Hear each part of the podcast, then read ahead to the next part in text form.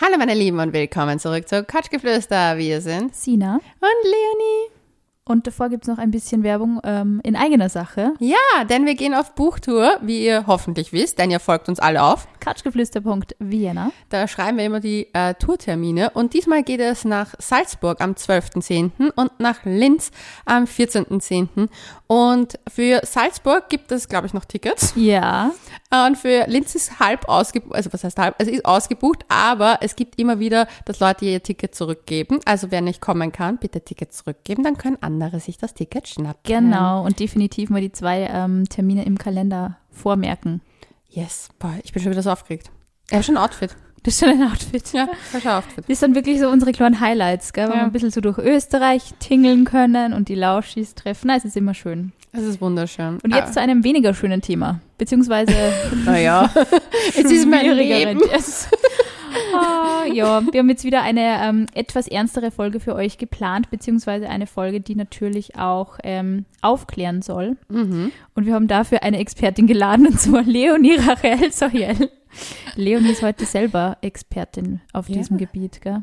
Ja, und zwar wird es um Borderline gehen. Und zwar, ihr habt uns ganz oft auf couchgeflüster.vienna geschrieben, hey, also vor allem mir in dem Bezug auch oft, wie soll ich damit umgehen als Betroffener, wie soll ich damit umgehen als Angehörige oder Angehöriger.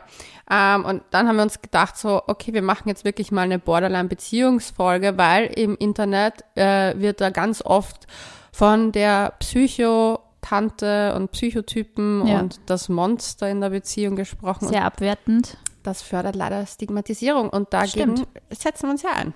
Stimmt. Deswegen dachten wir, machen wir diese Folge mal. Also ich finde es super, dass du darüber sprichst, weil ähm, ich meine, ich weiß natürlich auch nur das, was man so ein bisschen mitkriegt aus Artikeln etc., aber ich glaube, ähm, du befasst dich ja da jetzt auch, sagen wir mal so, semi-professionell schon auch mit diesem Thema durch die Ausbildung. Es ist schon interessant, weil ich ja früher eigentlich immer für Vorträge als Betroffene eingeladen war und jetzt halt durch meine Ausbildung auch den Einblick auf die auf die andere Seite sozusagen bekomme.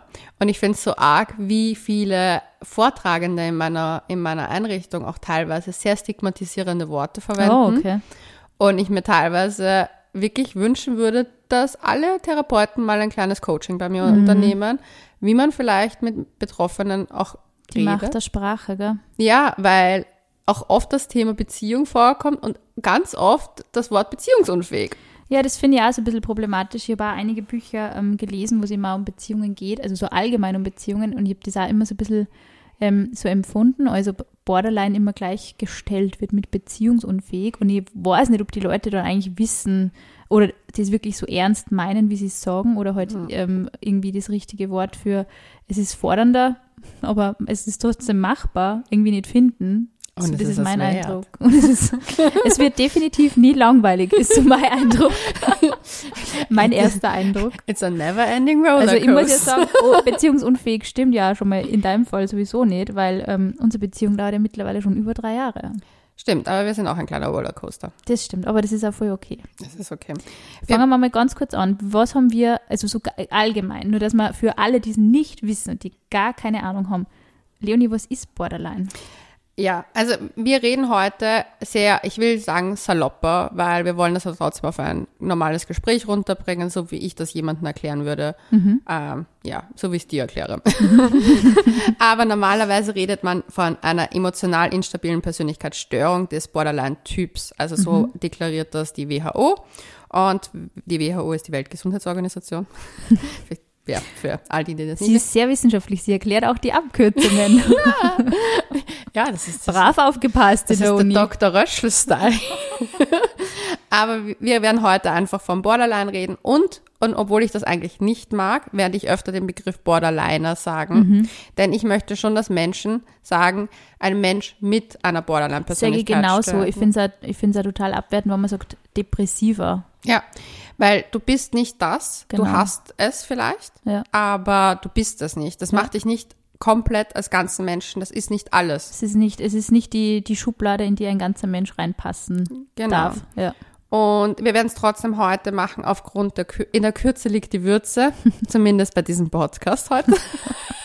nicht in anderen Bereichen in meinem nicht, Leben. Nein, nicht in anderen Bereichen. Nicht in anderen Bereichen. Und ja, es gibt halt sehr viele gemeinsame Merkmale. Unter anderem gibt es neun Symptome, da müssen sozusagen um die fünf zutreffen. Wie gesagt, es ist einfach auch eine Krankheit, wo ich sage, das ist vom bis. Spektrum mhm. ist riesig, die Facetten sind unterschiedlich, wie die Menschen an sich selber auch unterschiedlich sind. Es gibt manche, wo das eine sich äh, stärker ausprägt als das andere. Es kommt auch darauf an, ob jemand in Therapie geht oder nicht in Therapie geht, weil ich habe schon das Gefühl, zumindest in meinem Fall, und ich rede da sehr viel auch aus der Ich-Perspektive, ähm, dass es so ist, dass ich das früher wirklich gar nicht kontrollieren konnte mhm. und jetzt schon besser kontrollieren kann, aber auch nicht immer. Ja. Vor allem, weil vieles trotzdem noch unterbewusst passiert und diese typischen Merkmale sind halt plötzlicher Wechsel von Emotionen, nämlich ohne dass es erkennbar ist. Also du kannst es mhm. nicht von außen checken, warum ist die Person jetzt auf einmal urhappy, urunglücklich oder super wütend. Also diese emotionalen Hochs und Tiefs sind super intensiv. Also mhm. ich habe auch immer gesagt, wenn ich glücklich bin, ist es himmelhoch jauchzend und zu Tode betrübt. Also ja. bei mir gibt's halt oft kein, kein, keine Grauzone. Deswegen sagt man auch, das ist so ein Schwarz-Weiß-Denken. Das heißt, es ist ja nicht unbedingt nachvollziehbar für jemanden, der daneben sitzt, ähm, zu sagen, okay, es hat jetzt eigentlich vielleicht sogar gar keinen richtigen Trigger von außen genau. gegeben. Okay. Mhm. Ich glaube auch, dass viele, viele denken, oh, aber ich, hab, ich fühle mich ja auch so, oder zum Beispiel, wenn ich verlassen werde, glaube ich auch, dass das wieder tot ist. Ja. Also so fühlt sich verlassen werden für mich an. Auch, aber für mich ist verlassen werden auch ich hatte früher diesen Schmerz, wenn Leute aus der Tür gegangen sind, die meine Freunde sind. Okay. Oder wenn Menschen halt einfach gegangen sind, wo ich weiß, ich sehe sie am nächsten Tag wieder.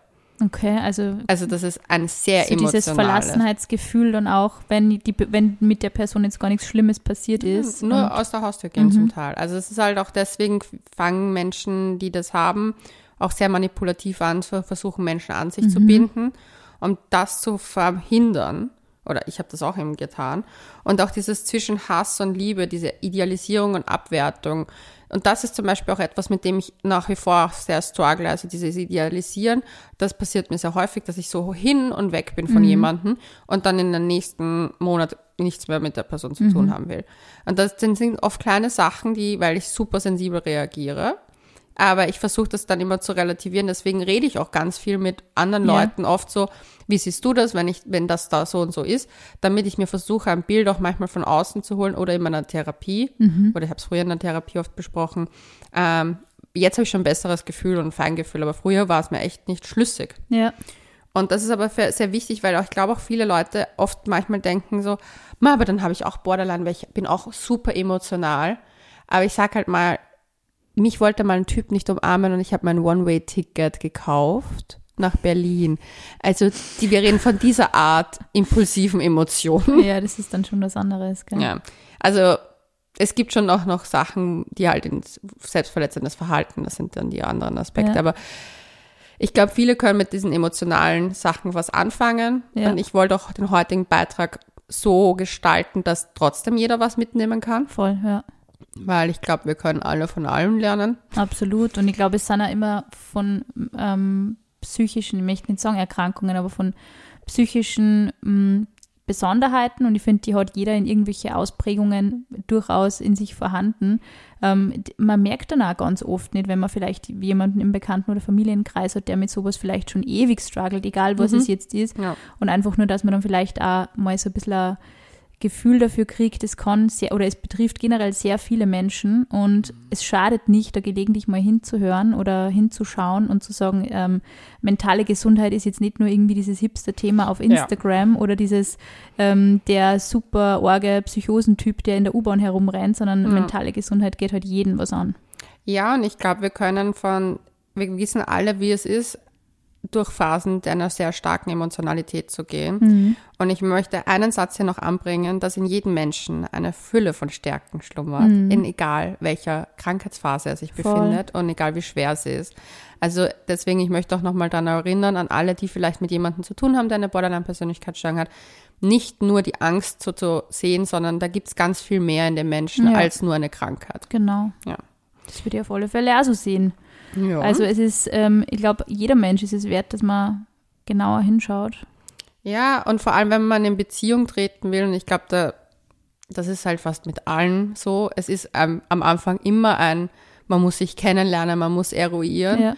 Und ich glaube, was da oft auch der, was glaube ich oft da, ich sag mal, die anfängliche Begeisterung, ich, ich zögere, wie ich es jetzt in Worte fasse, weil ich weiß ganz genau, wie das ankommt. Aber ich weiß, dass ich zum Beispiel sehr faszinierend sein kann für Männer. Ja, ich sehe in ihren Augen, wenn wir irgendwo gemeinsam sind, Leonie, sparkel, sparkel.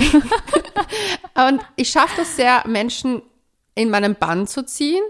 Und ich habe das gemerkt, dass ich das halt auch in meinen schlimmsten Phasen konnte ich das immer noch. Also da bin ich wie so eine, ich weiß nicht, Witch. so eine kleine Hexerei. Aber das Gleiche ist, ich kann das, weil ich das auch so empfinde. Für mich ist Ja. das ja nicht, ich, ich bin dann nicht so, dass ich sage, ich bin eine andere Persönlichkeit, aber ich bin einfach so. Ja. Aber gleichzeitig kann ich jemanden dann, diese anfänglichen Hochs können so schnell umkippen. Mhm. Und zum Beispiel, was mir oft in Beziehungen aufgefallen ist, dass am Anfang was alles so, boah, das ist so intensiv und so schön und das genießt das Gegenüber total, weil sie halt auch mit einer Liebe konfrontiert werden, die sie vielleicht normalerweise nicht so kennen, weil normalerweise sind Menschen sehr zögerlich. ja. Aber jemand mit Borderline ist meistens so all in. Der ist all in, ja. Aber der ist genauso schnell wieder All out. und dann ist er wieder all in und dann Bis er wieder all out ist. Ja. Und das ist halt das Problem, weil sehr intensiv geführte und sehr emotionale, aber eben auch sehr aufgeladene Beziehungen sich dadurch ergeben. Und wo ich halt auch sagen muss, natürlich liegt es nicht nur daran, dass der Partner dafür sorgen muss, dass alles wie in Watte gepackt ist für den anderen. Also man muss da, wir kommen heute auch auf zu den Tipps, welche Tipps es da Ja, für den voll. Partner gibt. Aber ähm, dieses zwischenmenschliche Nähe macht Menschen mit Borderline halt extrem viel Angst. Gleichzeitig können sie ohne den nicht leben. Und das heißt, es ist ein Nähe-Distanz-Kampf im Durch, durchgehend. Durchgehend, ja. Und das ist, das kann ich eins sagen, es ist eines der schwierigsten Punkte, weil das kann man nur in Beziehungen lernen. Ja. Das kriegst du oft nicht anders hin, weil auch in Freundschaften ist es oft, kann es ja so on-off sein, Ja. so sehr intensiv und dann auf einmal gar nichts. Aber in Freundschaften fällt es uns oft nicht so auf, weil ein Part natürlich uns auf einer ganz anderen Ebene noch berührt. Also, Ich habe eine Zwischenfrage. Ich habe jetzt natürlich. erst eine, ähm, ein Interview gehabt mit einer Verhaltenstherapeutin, die äh, auch Coach ist und die Menschen betreut zum Thema Burnout. Ich meine, das ist jetzt ein bisschen ein anderes Thema, aber die hat gesagt, und das finde ich sehr spannend, weil ich glaube, dass das auf sehr viele ähm, psychologische Gegebenheiten zutrifft, egal was es jetzt ist, also ob es jetzt vielleicht schon ein Krankheitsbild ist oder eben auch nicht. Und sie hat gesagt, man muss in der Verhaltenstherapie ändert man ja auch die neuronalen Strukturen, weil so Genau. wie wir uns im Alltag verhalten, quasi, also wenn du jetzt Borderline hast und du weißt, wenn ich das Verhalten mache, dann passiert das. Also man hat halt Ja. immer so diese Glaubenssätze und ist es so ein bisschen so, dass man das auch trainieren kann? Also würdest du sagen, du hast das ein bisschen trainieren können, zum Beispiel so Vertrauen lernen, dass du halt nicht traurig bist, wenn deine Freundin aus der Tür geht? Ähm, ja, ich muss dazu sagen, Verhaltenstherapie ist die, die am meisten empfohlen wird bei Borderline. Ah, okay. Ich persönlich habe mit der systemischen Familientherapie, also Familienpaartherapie, wie sie nennt, systemische Therapie, ich nenne es jetzt so, am meisten Erfolg gehabt, weil ich ja nicht in jedem System so bin. Ah, okay. Weil zum Beispiel im System Familie, im System Freundinnen habe ich andere Tendenzen als zum Beispiel im System Beziehung. Und wir haben halt an diesen, wie du sagst, an den Ressourcen, wieso klappt's? Wieso habe ich anfangen können, Freundinnen gehen zu lassen, aber wieso schaffe ich es, den Partner noch nicht gehen? Ja. Da haben wir ein bisschen an dem gearbeitet. Aber prinzipiell, ja, ich habe, ich, lehr- ich nenne es immer ganz liebevoll, ich habe meinen Drachen reiten lernen gelernt. Weil zum Beispiel, man muss sich das vorstellen. Wie so ein Rollercoaster, der ist ja fix und fertig. Und die haben ja oft so ein, ein Drachengesicht oder irgendwas. So. Ja. Und ich habe mir das immer vorgestellt, so mein Rollercoaster, so Achterbahnfahrt der Gefühle. Und meiner halt so einen Drachen. Und ich habe, der, du sitzt irgendwie fest und du kommst nicht raus, aber irgendwie habe ich gelernt, ihn trotzdem zu reiten. Also nur nicht Drachenzähmen leicht gemacht, aber Ja. zumindest gelernt. so Khaleesi-mäßig Ja, genau. von, von Game of Thrones. Also ja, es ist so eine Mischung. Also ich versuche immer so, mir das auch so selber zu sagen, hey, du hast es so weit geschafft, manchmal schaffe ich es nicht alles. Ja. Aber zum Beispiel, ich bin sehr viel ruhiger geworden, wenn mich Sachen aufregen. Also zum Beispiel, wenn ich merke, okay, etwas stresst mich, nehme ich mir oft jetzt einen Abend Zeit, das hätte ich früher nie gemacht, und überlege nochmal, was ich genau mache. Manchmal Okay. habe ich impulsive Momente, aber zum Beispiel beim Verlassenwerden muss ich auch sagen, das ist etwas, was ich einfach anspreche oder ich sage das halt sehr direkt. Früher habe ich mich sehr geschämt dafür, weil ich halt immer konfrontiert war, dass instant, wo das zum Thema gemacht worden ist, ich eigentlich auch verlassen worden bin. Okay. Also in vielen Konstruk Konstruktionen war Warum das glaubst du, dass es so war? Weil ich glaube, dass ich mir trotzdem immer Menschen ausgesucht haben, die irgendwie nur das Sparkle wollen. und wollten halt nicht den Tiefgang. Und zum Beispiel bei Beziehungen, wo halt beides irgendwie gewollt war, war es teilweise für den Menschen, dazu kommen wir dann eh auch noch, ähm, wenn wir über typische Krisensituationen oder Konfliktsituationen sprechen, ähm, es ist halt schon sehr, äh, vor allem von meinen, für mich in meinen Anfangszeiten, was für meinen Partner sicher sehr anstrengend und sehr mhm. auslaugend und viele sind in eine so, eine sogenannte Codependency äh, abgerutscht, weil man sich, und das muss man halt schon dazu sagen, als Borderline-Persönlichkeitsstörung halt den passenden Deckel sucht. Mhm. Du suchst ja oft keine sicher gebundenen Menschen, sondern oft suchst du dir dein Pendant, was genauso Psycho unter Anführungszeichen auf, ist. Auf alle möglichen Menschen zu. Oder? Es trifft auf alle zu, aber ich glaube, als jemand, der mit einer, und da muss ich halt echt sagen, das ist etwas, was mir mein größtes Learning war, als jemand, der das hat, ich weiß, ich liebe die Fuckboys und ich weiß, die Fuckboys lieben mich. Aber ich weiß auch, dass die mir nicht gut tun und mhm. ich habe angefangen, ihnen aus dem Weg zu gehen. Mhm. Also seit meiner letzten Trennung habe ich sowieso, du weißt, ich date gar nicht mehr. Ich bin wie ja. die Jungfrau Maria unterwegs. Deswegen fand ich es sehr lustig, dass manche Leute wirklich glauben, dass ich schwanger war. Das war so, was soll denn das sein, die unbefleckte Empfängnis? Aber das ist ja oft, weil sie unser Bild verwechseln und glauben, die, die, Blonde ist die Leonie. Nein, das ist sie nicht. Aber ja, aber weißt du, wie ich meine, so, ich habe das gelernt, so, okay, ich kann das weitermachen, aber mhm. das sind Menschen, die mich triggern, die das ja verstärken. Ja. Und ich möchte eigentlich Menschen in meinem Leben haben, die meine Symptome verstehen. Ich zum Beispiel, ich war mit einer Freundin unterwegs und die hat zum Beispiel gemerkt, okay, wir haben sehr viel getrunken gehabt an dem Abend, ja. Und Alkohol ist ein sehr großer Enthemmer. Mhm. Und natürlich, wenn du dir Sachen anlernen musst, ist es das Erste, was du verlernst. Ja, voll. Also, it's ja. logical. Und die hat gemerkt, okay, die Stimmung switcht im Sekundentakt. Und ja. jemand hat das sofort umgeschaltet und hat gesagt, hey Leonie, ich möchte das jetzt nicht so. Das ist die Grenze. Ähm, und ich so, war so auf, so auf Konfrontation. Und sie so, es ist alles gut, wir machen das so und so. Und sie hat mich voll runtergeholt. Und mhm. habe ich gemerkt, Früher hätte ich mir jemanden gesucht, vielleicht sogar in meinen Freundschaften noch mehr, die das noch, weißt du, so Drama, so, ja, ja, Drama Queens ja. und so. Und das möchte ich einfach gar nicht mehr. Ich möchte Ruhe und Frieden und. Da braucht man dann auch Menschen an der Seite, die vielleicht sagen, hey, du bist jetzt gerade in dieser Spirale drinnen. Also ich habe nicht Borderline, aber dieser Satz, du bist jetzt gerade äh, in deiner Gedankenspirale drinnen und du solltest da raus, weil das ist alles okay. Ja, ja, genau so. Den kenne ich von meinem, also den Satz kenne ich von meinem Freund und der hat mir wahnsinnig beim Thema Eifersucht geholfen. Also es ist echt wichtig, dass dass man eben Menschen hat, die das auch verstehen und da sagen, hey, Achtung, du ja. bist jetzt gerade wieder an dem Punkt, wie ja. kämen wir da raus? Und vor allem, man darf eins nicht vergessen, es ist halt bei einer Persönlichkeitsstörung nicht so, dass das ein Mensch bewusst macht und absichtlich, ja. sondern es ist unbewusst. Da ist nichts, da wird nichts, äh, das ist keine, kein Fake. Das ist nicht, ich, oft sagen, das ist kein Vorsatzverhalten. Ich glaube, das ist ja ganz wichtig, dass wir das mal betonen, weil das ist immer so das Gefühl, das ich habe ja. beim Thema Borderline, dass das so mit, mit Absicht passiert. Ja, weil halt auch das Thema Manipulation dabei ist, aber zu dem kommen wir ja auch noch. Aber ich sage halt mal das so, das ist unbewusst, das sind, ich sage immer, eine Persönlichkeitsstörung entwickelt sich, um den Menschen dahinter zu schützen. Die entwickelt sich aufgrund von traumatisierenden Erlebnissen und da meine ich nicht, das sind Sachen wie, ich meine, es kann auch scheiße sein, dass der Hamster stirbt, aber ich meine, schwerwiegende, es ist oft mit Missbrauch verbunden. Mhm. Deswegen muss man da wirklich auch vorsichtig sein, wenn man vor solchen Leuten, das fällt mir in meinem Umfeld oft auf, wenn Leute sagen, boah, das hat mich voll traumatisiert, weil ich mir denke so, ja, es hat dich erschüttert und klar, es können Sachen auch ja. schlimm und schwerwiegend sein, aber wir müssen ein bisschen aufpassen, Wörter wie Trauma und Trigger mhm nicht zu sehr in unserem Alltag voll. zu verwenden, so wie man nicht, boah, ich bin voll depressiv sagt, nur weil man ein bisschen eine schlechte ja, Zeit voll. hat. Da ist, da ist, ich glaube, beim Wort depressiv sind die Leute so ein bisschen mehr aware worden, gell? Ja. aber es ist irgendwie bei ganz vielen anderen Begriffen, muss man natürlich nur. Ja, und es entwickelt sich aus einer, aus einem Aspekt heraus, dass dieses Kind meistens, also es sind ja meistens, entwickelt sich das in der, in der Kindheit, in einem Kleinkindalter sogar, oder halt Kindheitsalter, egal, ähm, sich schützen möchte. Mhm. Auch zum Beispiel, es gibt ja die Situation, in, auch in der, mhm. ist auch eine Symptomatik und das passiert, das ist etwas zum Beispiel, was ich kenne, dann stehe ich wirklich wie neben mir und beobachte mich und habe meinen Körper verlassen und teilweise kann ich mich zum Beispiel an viele Sachen auch nicht mehr erinnern, wenn das passiert. Und das sind Aspekte, die sind nicht schön. Und wenn dann zum Beispiel jemand dir sagt, was alles vorgefallen ist, du schämst dich und fühlst mhm. dich extrem schuldig. Und das ist zum Beispiel der Unterschied, zum Beispiel zu einer antisozialen Persönlichkeitsstörung. Borderliner haben ein Reuegefühl. Mhm. Und es mhm. tut ihnen meistens unfassbar leid, weil sie den Scherbenhaufen, den sie da anrichten, oft ja selber erkennen.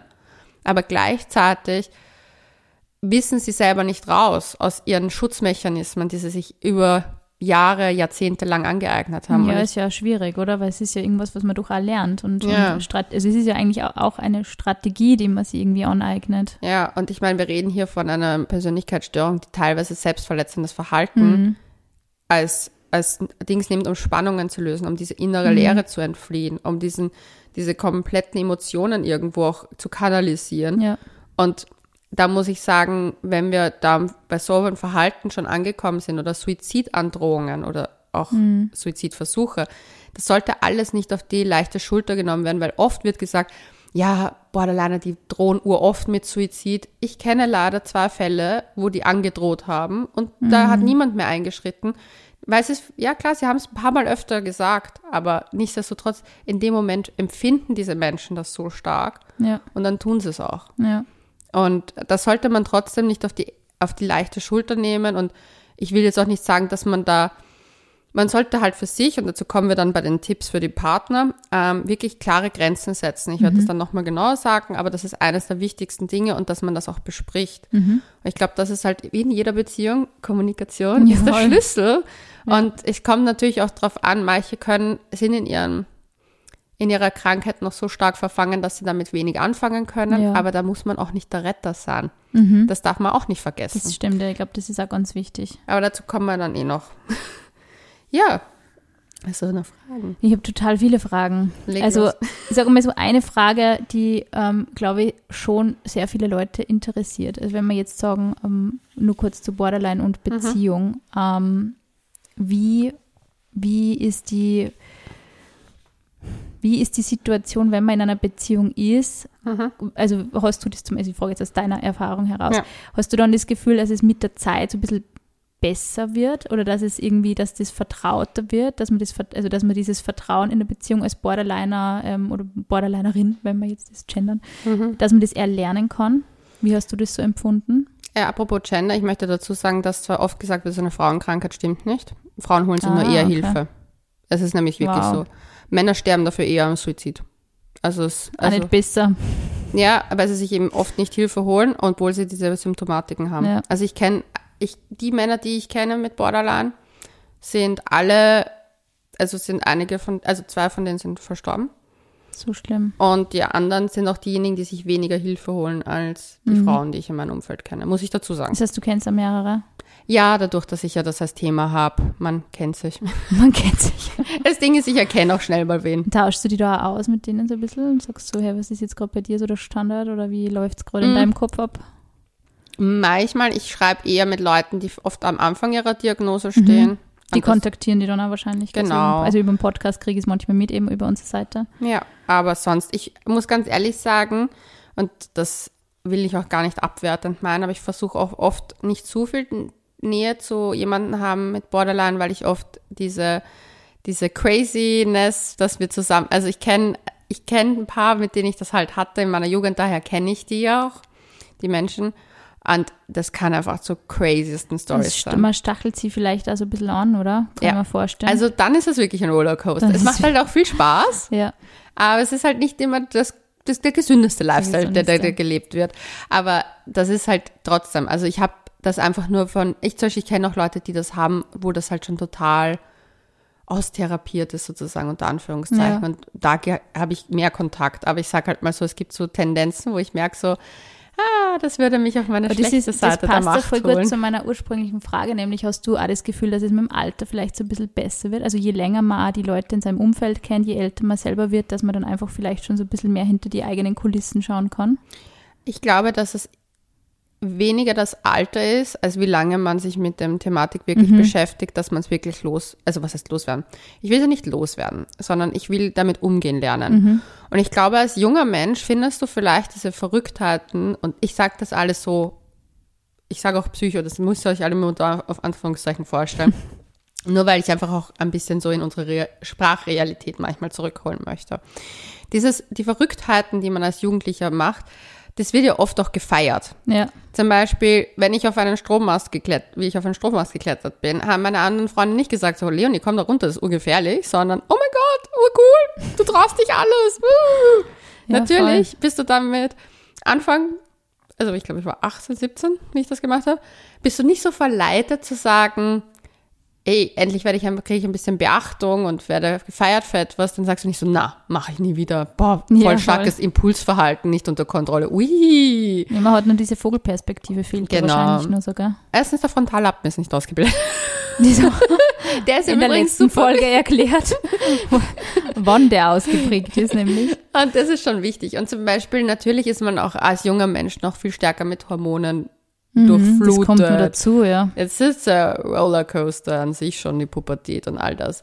Aber ich, ja, ich glaube, du hast recht, man wird auf jeden Fall vielleicht ruhiger, aber ich glaube, dass es viel mehr auch damit zu tun hat, wie lange man sich damit auseinandersetzt. Weil ich kenne, wie gesagt, Leute, die über 30 sind, also so ein bisschen älter sogar als ich, die sich nie damit auseinandersetzen wollten und die ein starkes Alkohol- und Drogenproblem haben, die das weiterhin leben, als ob es als ob's kein Morgen gibt. Und wo ich einfach weiß, ja, die werden, sie werden sich nie damit auseinandersetzen. Sie müssen auch nicht. Sie Ja, müssen voll. auch nicht. Aber sie sind dadurch auch als Partner und halt auch als Partnerinnen oft nicht sehr förderlich für Beziehungen, weil sie halt sehr zer- zerstörerische Anteile haben. Und ich bin halt der letzte Mensch, der sagt, also ich bin so, ich finde Diagnosen wichtig, aber viele verstecken sich dahinter und sagen so, ich habe Borderline, es geht ja nicht so anders. Ich bin ja, Ausrede. ich muss ja nichts, also ich kann ja nichts anders machen. Mhm. Ich stehe immer, also ich stehe immer da vorne an, wenn mich jemand fragt und sage als Erster, ich habe Borderline, aber ich habe es trotzdem geschafft. Mhm. Und ich mache das trotzdem. Und auch wenn ich etwas nicht sofort schaffe und ja, ich habe keine erfüllte, glückliche, gesunde Beziehung aktuell, weil ich bin Single as fuck. Aber nichtsdestotrotz weiß ich, dass ich irgendwann mal eine haben werde.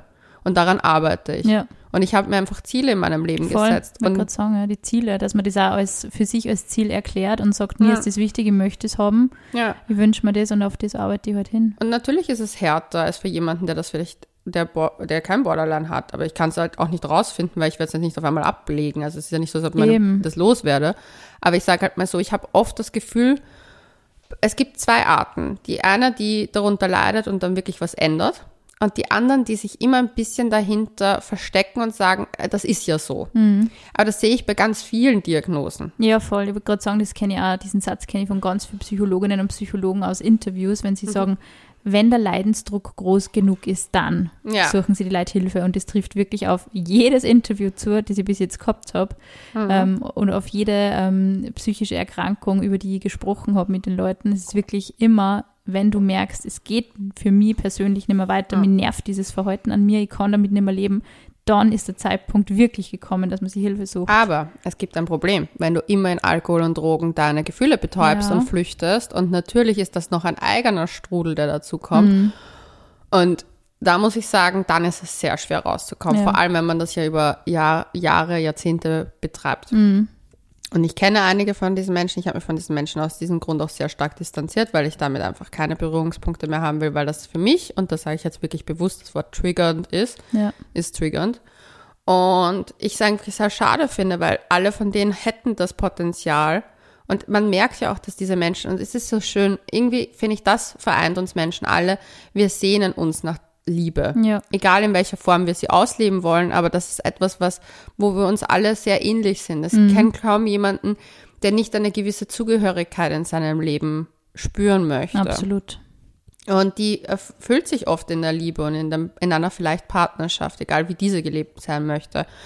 Aber ich sehe halt auch leider, dass es halt bei, wenn man nicht an seiner Persönlichkeitsstörung arbeitet und an seinem Verhalten arbeitet, dass es jetzt sehr, sehr vielen Konfliktpotenzialen kommen Ich will gerade fragen, jetzt hast du ja eh schon so eine Konfliktsituation geschildert, wo du Mhm. dich von Menschen distanzieren musst, die für dich nicht gut sind, wo du gemerkt hast, die sind nicht gut. Gibt es dann nur so Konfliktsituationen, so klassische unter Anführungszeichen Konfliktsituationen? Ja, also ich muss sagen, es ist natürlich diese, was ich ganz am Anfang beschrieben habe, diese Idealisierung. Mhm. Und da kann ich ganz klar den Satz sagen, ich könnte nie ohne dich leben. Wie oft hast du denn schon gesagt, Leonie, in, dein, in deinem Leben? Du bist das Beste, was mir je widerfahren ist. Ich finde das auch, ich muss auch echt sagen, ich finde es auch so schön, dass du da mit so Humor auch drüber reden kannst. Man, man, Ja. Natürlich darf man nicht alles ins Lächerliche ziehen, das ist eh klar. Nein, aber, Aber ich glaube, es ist auch wichtig, dass man mal das erkennt an sich selber. So, ja, eigentlich ist sie so manchmal, manchmal bin ich schon kurios irgendwie. Ich finde, das ist eine nette Erkenntnis auch über sich selber und vielleicht auch ein bisschen hilfreich, dass man nicht alles immer so extrem ernst nimmt. Du, wenn ich alles ernst nehmen würde, würde ich mir einweisen lassen. also, man muss das Ganze schon ein Man bisschen- muss, hum- ein bisschen Humor braucht man nur, vor allem in Zeiten wie diesen, oder? Ja, aber ich muss ehrlich sagen, das ist ja die Anfangsidealisierung. Und da zum Beispiel, ich empfinde ja wirklich so. Ich sage Voll. nicht, dass es nicht so ist. Also, ich sag das, wenn du wen kennen, wenn du wen frisch kennengelernt hast, du bist einfach ein einziger Sparkle. Wirklich. Du, ich habe letztens mal wieder jemanden gesehen und ich habe sofort zu meiner Freundin gesagt so, oh mein Gott, ich bin so verliebt, das ist mein Und absoluter ich weiß, du Traum. meinst das, weil du sagst, ich bin verliebt. Ich bin verliebt. Und man weiß es, du bist das. Jetzt Ja. gerade bist du das. Und dann am Ende des Abends war ich so, ich bin nicht mehr verliebt. Ich bin übrigens nicht mehr verliebt. Gut, da ist auch dazwischen sehr viel passiert, aber das ist halt leider wirklich so und ich empfinde das dann auch so. Und das ist halt dann für Leute, die halt mich auch nicht gut kennen Mhm. und da denken so, what the fuck is wrong with her? Ja. Weil ich hatte zum Beispiel früher wirklich alle zwei Monate hatte ich ein neues Gespusi und war frisch verliebt oder alle drei Monate. Ja. Ich war so, oh mein Gott, ich liebe diesen Menschen über alles. Ja. Und dann war ich so, oi, der hat sich scheiße verhalten. Nope. Nope. Er hat eine komische Hose angehabt. Nope. Ja, du weißt, ich stehe nur auf seltsame Hemden. Auf- Und auf ähm, hohe Socken. Ja, that's my thing. Ähm, Genau. Naja, und auf jeden Fall zu der Phase kommt natürlich das, das, der Gegenpol gleich. Mhm. Und zwar, wo totale Abwertung stattfindet. Du bist das Schlimmste, was mir je passiert ist. Du bist der schrecklichste Mensch. Wie kann man nur so ein scheiß Freund sein? Das passiert. Mhm. Und das sind zum Beispiel Streitsituationen aus meinem Leben, wo ich sage, wenn dann jemand darauf eingeht, Ja. dann eskaliert es. Ja. Und ich sage halt mal so, es gibt einfach heftige Provokationen, die zu Beziehungsdramen führen, die nicht selten auch weitergehen. Also ich meine, ich muss sagen, wir haben ja damals eine, die Warnzeichen für eine, zu einer Gewaltbeziehung geredet. Das muss man schon sagen, das sind Warnzeichen, die auch bei einer Borderline-Beziehung vorkommen können. Auch dieses, nämlich diese Kontrolle, weil dieses Verlassen, Verlassenheitsangst so groß sein kann, dass der Partner, die Partnerin so starke Kontrollsachen auferlegt Ja. und so stark manipuliert, dass das halt in die Richtung geht. Ja. Das heißt aber nicht, dass man sich nicht auch als Paar da helfen kann und dass man das nicht auch zusammen schaffen Ja. kann. Aber da braucht es dann halt, und dazu kommen wir eh noch zu den Tipps, aber da braucht es halt einfach klare Regeln und klare Absprachen und klare Sachen. Und zum Beispiel diese Beschuldigungen oder halt Anschimpfungen, es gibt Streit, das ist sehr emotional, da muss man runter von dem. Und es ist oft, also in meinem Fall, ich kann jetzt nur von mir sprechen, ist es so, ich hatte das in meiner letzten Beziehung und ich glaube, deswegen habe ich so stark an diesem Menschen auch gehangen, weil der war der erste Mensch, der es geschafft hat, mich auszugleichen, indem er, wie ich solche Anfälle hatte, es war total, ich kann mich an eine Situation erinnern, da waren wir ganz frisch zusammen und er hat ein Telefonat angenommen und der wurde gefragt, wo er ist in Wien. Und er so, bei einer Freundin. Oh. Ich habe ihn angesehen, habe mich umgedreht und habe das Zimmer verlassen und habe einfach einen Heul- und Schreianfall bekommen, der Sondergleichen. Bin in meinem Bett gelegen und habe einfach, also für mich ist die Welt untergegangen. I was literally dying in this moment. Und er ist Das da dann so dein Narrativ laufen, gell? Genau. Ja. So, für den bin ich auch nur niemand, ich bin nichts wert, er hasst mich, ich hasse mich, also ich hasse mich sowieso, aber jetzt hasst er Sag mich. das nicht. Ja, aber das sind halt die Sachen, die dann laufen. Gefühle, ja. Ja. Aber im Übrigen, Gefühle kann man durch seine Gedanken steuern. Das stimmt und das ist eine richtig harte Übung. Ja. Aber auf jeden Fall, in, da war mein, mein Film war, ich habe Der mein, ist gelaufen. der war da. Das war Bollywood-Drama kann einpacken gegenüber mir, meinen Dramen in meinem Kopf. Ich war auf diesem Bett urdramatisch, kommt rein und so, was ist passiert? Und ich so, nichts. Mhm. Und er so, sag, du bist, du bist ja gerade hier am Verzweifeln. Explodiert. Und so, Explodiert und implodiert gleichzeitig. Und ich so, nichts. Und wann hat er, ich habe es ihm mal trotzdem gesagt, dann habe ich gesagt, ja, es hat mich gestört, dass du das gesagt hast. Und er so, hey, es tut mir voll leid, aber ich kenne den nicht so gut und ich wusste noch nicht, wie ich mit der Situation umgehen soll. Und hat mich, und ich habe halt, ich war total auf, ich hasse dich umgepolt, schon auf so, du bist das allerletzte, wie kannst du mir das antun? Und der hat es geschafft, indem er mich einfach in den Arm genommen hat und beruhigt hat und auch konstant einfach ruhig geblieben ist, mich Ja. runterzuholen.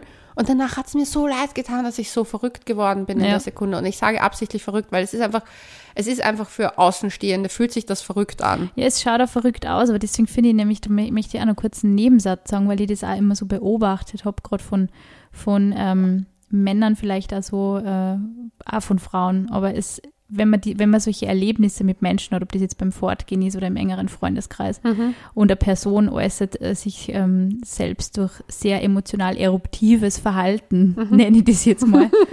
ähm, es ist einfach das, es ist wirklich das allerletzte, dann diese Person als die oder den Verrückten abzustempeln. Ich finde so dieses crazy Ex-Girlfriend-Image oder a crazy Ex-Boyfriend-Image extrem schwierig. Man Ja. weiß nicht, was in der Person vorgeht, was da los ist. Und einfach jemanden pauschal verrückt zu nennen, finde Ja. ich, also vor allem in heutiger Zeit, sehr problematisch. Ich auch. Ich muss aber dazu sagen, dass wir natürlich hier das so beschreiben, wie ich es mich Voll, manchmal also du, du darfst auch sagen verrückt, aber weil es Ja. auch aus dein, in deiner Situation passiert ist. Aber Aber, so über dieses, jemanden genau, finde ich das, Das einfach finde ich nicht auch. so okay. Ich finde auch generell, dass wir aufhören sollten, über unsere Ex-Freunde scheiße zu reden, weil wir wären nicht mit ihnen zusammen gewesen. Und natürlich gab es Aspekte, und das möchte ich halt, wir kommen ja dann gleich auch zu den Tipps, wie man als Partner umgeht. Es gab in meinem Leben Ex-Partner, die konnten damit besser umgehen, Mhm. aber andere gar nicht. Mehrheitlich eigentlich gar nicht. Wurscht. Deswegen sind es die Ex-Partner, Leonie. Ja, aber There's more to come. Aber da ist nichtsdestotrotz sind das auch Menschen in Ja. ihren Entwicklungsphasen und die sind nicht dazu da gewesen, meine Krankheit zu heilen. Ja. Und das möchte ich halt schon nochmal verdeutlichen. Man hat immer einen eigenen Anteil in einer Beziehungsarbeit. Ja. Und mein Anteil war oft sehr dekonstruktiv. Stimmt Ja. das Wort? Ja. ich bin heute schon ein bisschen müde. Das ist auf alle, das ist dekonstruktiv. Ich habe das noch nie gehört, aber ich glaube, es stimmt, ja. Ja, Ich schätze mal, es stimmt. ja dekonstruktiv. Es ist auf alle Fälle ein passendes Wort. Ja, aber wenn nicht, bessert es uns aus. Oder auch nicht, weil sonst kriegen wir so viele DMs. aber nein, aber es ist auf jeden Fall etwas, wo ich auch meine Anteile habe. Und ich war zum Beispiel bei meinem Ex-Ex-Freund, habe ich erst richtig so mit der Therapie begonnen gehabt. Da war ich ganz am Anfang und vor allem am Anfang einer Therapie geht es einem oft schlechter, Ja. weil man durch die ganze tiefe Scheiße der Psyche Ja, ja. wandert. Und erst dann wird es vielleicht besser. Und erst, erst wenn man durch die Scheiße gewartet ist, Ja. Arbeitet man eigentlich mal auf, wie man sich anders verhalten kann und erlernt auch in der Therapie Bindung. Ja, Man lüftet so den ersten Schleier, so dieses, warum ist eigentlich das in meinem Kopf, genau, warum ist das eigentlich so und so und warum verhalte ich mich so und dann geht es immer weiter und dann geht es halt irgendwann einmal Richtung, Verbesserung. genau. Genau. Und natürlich war der, und wir waren dann damals sehr jung auch noch, ähm, war der halt auch mit seinen Issues verhaftet. Und ich hätte ihn ja nicht ausgesucht, wenn er nicht perfekt der Deckel zu meinem Druckkochtopf gewesen wäre. Aber dann explodiert das halt auch, das Ja. Scheißteil. Ja, Und das Ding ist, ich kann ehrlich sagen, dass ich glaube, wenn ich dem in einem anderen Moment in meinem Leben begegnet wäre, ganz anders auch, ob ich mit ihm zusammengekommen bin, weiß ich nicht, aber anders agiert hätte. Aber ich habe erkannt, ich habe meinen Anteil an dieser Beziehung genauso gehabt wie er seinen. Ja. Ich habe den Anteil, welchen Partner ich mir suche. Klar, zum Beispiel beim letzten habe ich mich wirklich getäuscht, weil das war einfach jemand, der, der hat sich ganz anders mir präsentiert, als er anscheinend in Wirklichkeit war. Nichtsdestotrotz kann er ja meine Werte nicht mehr ruinieren. Ich weiß, dass ich eine gesunde Beziehung bis dahin Ja, geführt habe oder führen wollte, ja, dass mir das wichtig ist, dass mir Vertrauen, Loyalität und Zugehörigkeit wichtig ist. Ihm anscheinend nicht. Ähm, aber it is what it is. Aber Ja. das musste ich halt auch lernen, dass das nicht an ihn abhängig ist, Ja. sondern das ist, das ist etwas, was ich in mir habe ja schon. Und so weit bin ich ja schon gekommen in meinem Prozess der Heilung. Genau. Und ich sage absichtlich Heilung, weil es, es ist für mich eine Form der Heilung gewesen die letzten Jahre.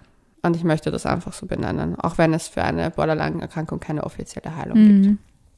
Aber ja, wir wollten nämlich auch, ich möchte noch was Positives sagen. Nämlich, bevor wir mit Konfliktpotenzial noch das was Positives. Man kann nämlich genauso schöne Abenteuer mit diesen Menschen erleben und genauso Sicher, schöne, ja. intensive, nette Zeiten. Ja, ich glaube, man muss halt irgendwo lernen, beide Ja. dies, diesen Drachen zu reiten. Ich finde, das hast du eh sehr schön bildlich benannt. Ich finde, diese bildlichen Dinge helfen mir immer total. Also, ich meine, ich habe jetzt mit psychischen ähm, Erkrankungen, Problemen äh, relativ wenig Erfahrung zum Glück in meinem Leben gemacht, aber mhm. durchaus auch die ein oder andere depressive Episode, eben gerade nach einer Operation, wo irgendwie mhm. ja sehr viel Angst und so und Angststörung und so ist dann doch ein bisschen in meinem Leben vertreten und war. Und du bist unser kleiner Hypochonder. Ich bin's, aber ich bin jetzt momentan tiefenentspannt aktuell. Ja. Schauen wir mal, ob das bleibt. I doubt it.